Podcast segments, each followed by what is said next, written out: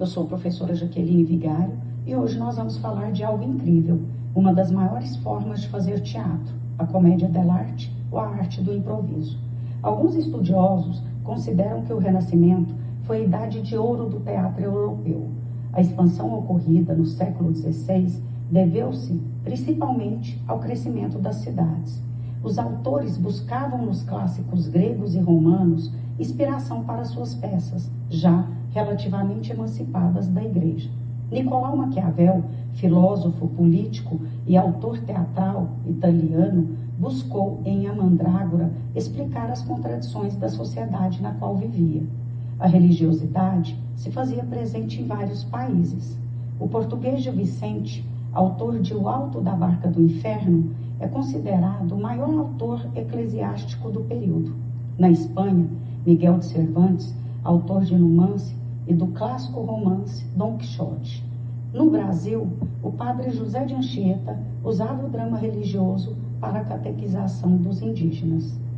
Nesse contexto, o teatro, ao se tornar mais popular, começou a se profissionalizar e, graças à influência do povo, ganhou seu espaço na Itália, tendo seu apogeu com a comédia dell'arte.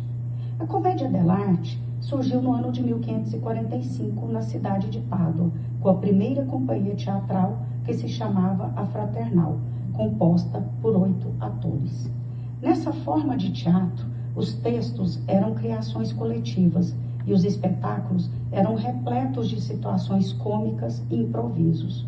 Os atores se especializavam na interpretação de uma das personagens, representando-a por toda a vida. As companhias, geralmente familiares e itinerantes, apresentavam-se em praças públicas das cidades, em cima de carroças. Nessas representações, as personagens usavam trajes coloridos e alegres, sendo que algumas eram tipos fixos que possuíam características próprias, expressões corporais e personalidade, de maneira a representar de forma arquétipica os tipos sociais da época, encenando uma situação de fofoca sobre a corte, intrigas, situação de ciúmes, uma crítica social aos costumes da época. Nos espetáculos, as máscaras representam os tipos sociais. São eles: VEC, na tradução para o português, velhos. Entre os velhos, é possível citar as personagens Pantaleone, Pantaleão, e o Dottore, Doutor, que usam as duas máscaras principais. O Pantaleão representa um rico mercador de Veneza, conservador, mulherengo, se acha poderoso e viril, personagem ridículo e avarento. Usa uma máscara negra de nariz pontudo e barbicha, calça e meias vermelhas e chinelos. Uma linda capa preta até o tornozelo e uma pequena bolsa na cintura.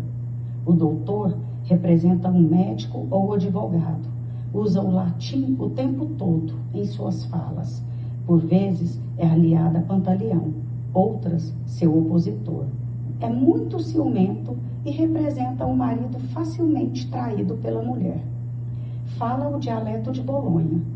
Muitos estudiosos de comédia dell'arte supõem que o personagem faz alusão à primeira universidade de direito que nasceu na cidade de Bolonha e o primeiro mestre teria sido o doutor Graziano, um advogado que fala um latim erudito, mas não é compreendido pelo povo.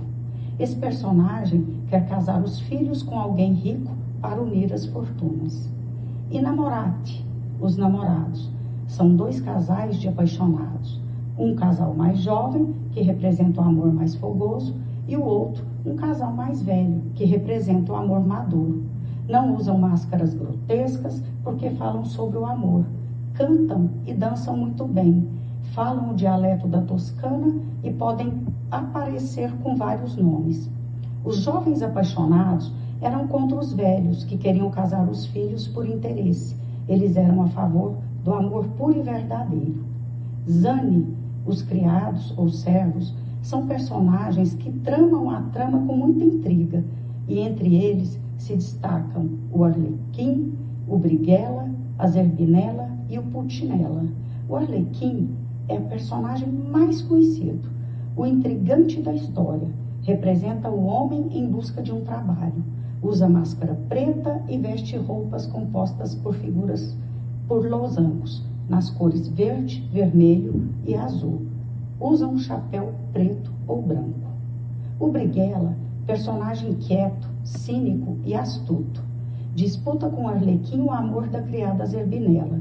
Sua roupa é verde e branca, com capa, máscara verde, com nariz pontudo e lábios grossos. A Zerbinela, única personagem feminina dentre os criados. Seus outros nomes são Colombina, Coralina e Roseta. Personagem sensual, interesseira e debochada, Zerbinela não usa máscara. O Pulcinella, polichinelo, é um camponês napolitano e lento nos gestos. Aparentemente é um tolo, mas não o é de fato. Corcunda e bastante vulgar, usa capuz e máscara com nariz adunco. O capitano, capitão, é sempre a última personagem a aparecer na história. É um grande covarde, mas fanfarrão e pretensioso. Seu chapéu é de plumas, ele usa camisa com mangas bufantes, colete, calça apertada, capa e espada.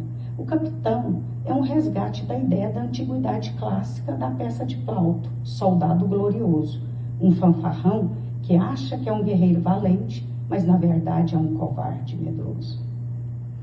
É importante ressaltar que na comédia dell'arte, cada ator era especializado numa máscara que caracterizava um personagem e o representava para o resto da vida. Havia personagens e figuras míticas. Os atores da comédia dell'arte andaram por toda a Europa, foram até a Rússia, influenciaram o teatro de Shakespeare e o teatro clássico francês.